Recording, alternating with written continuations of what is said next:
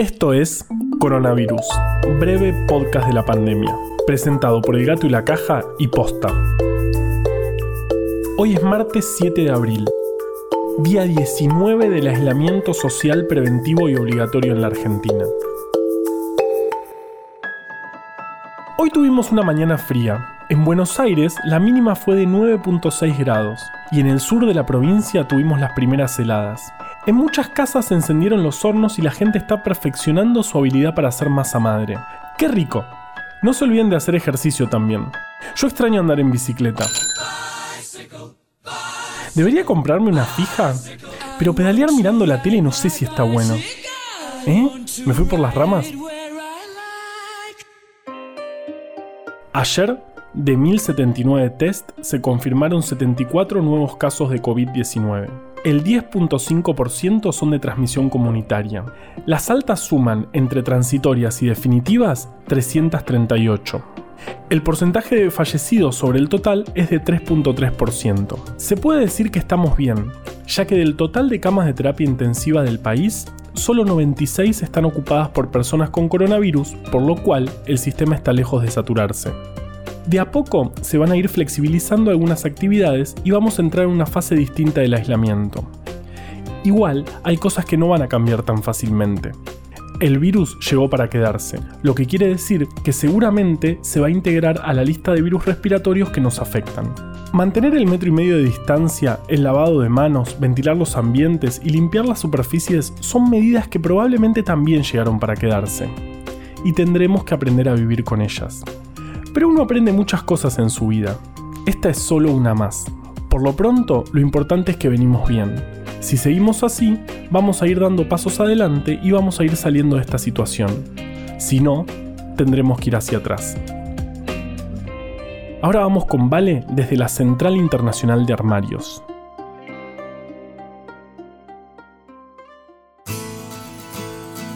Acá Vale desde la Central Internacional de Armarios. La semana pasada empezamos a armar un sistema de corresponsalías desde adentro de armarios de todo el mundo. Hoy vamos a escuchar a Sofía, psicóloga, contarnos cómo están las cosas en España.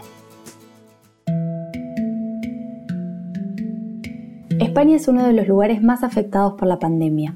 Por el momento es el país con más contagios y fallecimientos por millón de habitantes. Actualmente se registran más de 135.000 contagiados, alrededor de 40.000 personas recuperadas y más de 13.000 muertos. Esto representa una mortalidad del 10%, similar a la de Italia. Si miramos un poco atrás, en febrero se registraron los primeros casos en España, pero la actividad de la población continuó de forma regular e incluso hubo actos masivos como el 8M que concentró miles de personas. Durante este tiempo el virus se expandió, el crecimiento de casos se dio de manera abrupta y un gran porcentaje de la población se enfermó al mismo tiempo, lo que generó el colapso del sistema sanitario. El 14 de marzo el gobierno declaró el estado de alarma y aislamiento obligatorio tomó medidas urgentes como el pedido de material sanitario a otros países, el levantamiento improvisado de hospitales de campaña en distintos puntos del país y la incorporación inmediata de voluntarios y de agentes de salud para contener los efectos descontrolados de la pandemia. España no está testeando lo necesario. Prioriza el testeo de personas con síntomas muy graves o de aquellas que forman parte del grupo de riesgo. Si no formas parte de este grupo y tenés síntomas, la indicación es llamar a una línea de atención gratuita no acercarte a ningún centro sanitario, salvo urgencia, y quedarte en casa. Este fue mi caso, y el de varios de mis conocidos. Transitamos la enfermedad en casa. Llamé a la línea gratuita, una médica me entrevistó por teléfono, preguntó mis síntomas y me dio un diagnóstico presuntivo de COVID-19. Sus palabras fueron, ante la duda, debemos pensar que lo tienes. A continuación indicó aislamiento obligatorio y autoevaluación de los síntomas cada 12 horas. Esto se hace a través de una aplicación online que creó el gobierno en la que una puede registrar su evolución. También paracetamol, reposo y desocupar la línea rápido porque hay que atender más consultas. La asistencia médica llega tarde por el alto nivel de demanda. En mi caso, el área de sanidad de la Comunidad de Madrid recién se comunicó conmigo una semana después de mi primer contacto para preguntar si necesitaba asistencia. Por suerte, después de siete días de reposo, yo ya me encontraba bien y sin síntomas. Finalmente, sumaron mi caso al registro de personas recuperadas de la Comunidad de Madrid. Hoy, después de 23 días de aislamiento, se ve una ralentización de los nuevos contagios, menos fallecidos por día y pareciera que el ansiado pico se acerca. De todas formas, el presidente Pedro Sánchez comunicó la extensión del aislamiento hasta el 26 de abril. Soy Sofía Santillán Regasoli y estoy grabando esto desde un armario en España. Joder.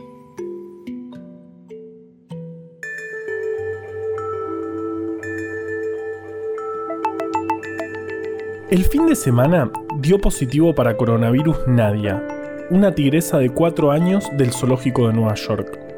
Había perdido el apetito y tenía tos seca. A esto se le suman algunos trabajos, preprints de los que hablamos el jueves, que reportan que en los gatos y los hurones el virus podría replicar, no así en los perritos. Hablando de tigres, esto no está confirmado, pero dicen que Joe Exotic, el protagonista de la serie Rey Tigre de Netflix, tiene síntomas de COVID, en la cárcel y con coronavirus. Qué terrible final el de Joe.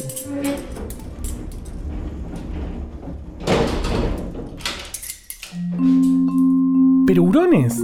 ¿Qué onda? ¿Por qué usaron hurones? Los hurones son un modelo muy usado para estudiar el virus de la gripe, porque es fácil evaluar los síntomas que son similares a los de los humanos, se transmite parecido y dentro de todo son animales chiquitos.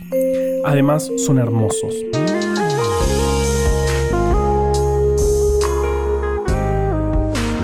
Volviendo a los felinos, ¿esto quiere decir que los gatos podrían enfermarnos o lo que es mucho peor, nosotros enfermarlos a ellos? Por ahora no podemos decir eso. En los trabajos reportaron que el virus podría replicar, pero a los animales les inocularon grandes cantidades de virus por vía nasal, algo muy distinto a lo que pasa en la realidad.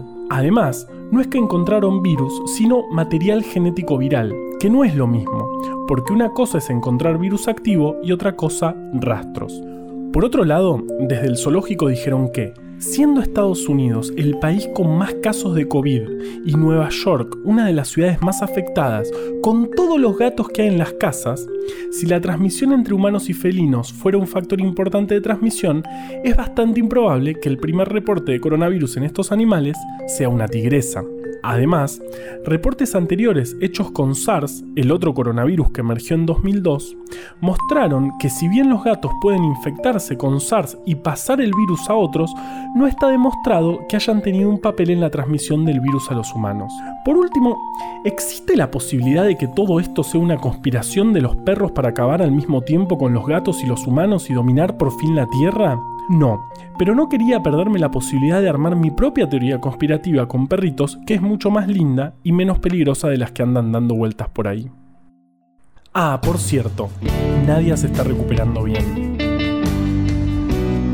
Coronavirus, breve podcast de la pandemia, es una producción original del Gato y la Caja junto a Posta.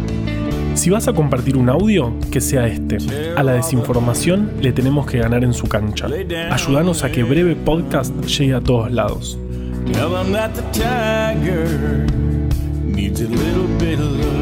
En tiempos de pandemias de información y desinformación, sigamos compartiendo datos confiables. Sumate a bancar estas iniciativas en elgatoylacaja.com barra bancar. Junto al gato y la caja hicimos breve atlas anecdótico de la ciencia podés conseguir este y otro montón de libros hermosos más en formato físico o en forma de ebooks en abrecultura.com. Escucha todos los podcasts de Posta en posta.fm. También puedes encontrarlos en Spotify, Apple Podcast y tu app de podcast favorita. En la coordinación general de este podcast estuvo Nahuel Ugacio. Desde la Central Internacional de Armarios, Valeria Sanabria. Corresponsal desde España, Sofía Santillán Regasoli. Producción por posta, Luciano Banchero y Diego del Agostino. En la edición, Leo Fernández. La identidad visual del podcast es de Belén Kakefuku. Este episodio fue escrito por Juan Cruz Balián, Valeria Sanabria, Ezequiel Calvo y por mí. Yo soy Juan Manuel Carballeda. Quédate en tu casa y nos escuchamos mañana.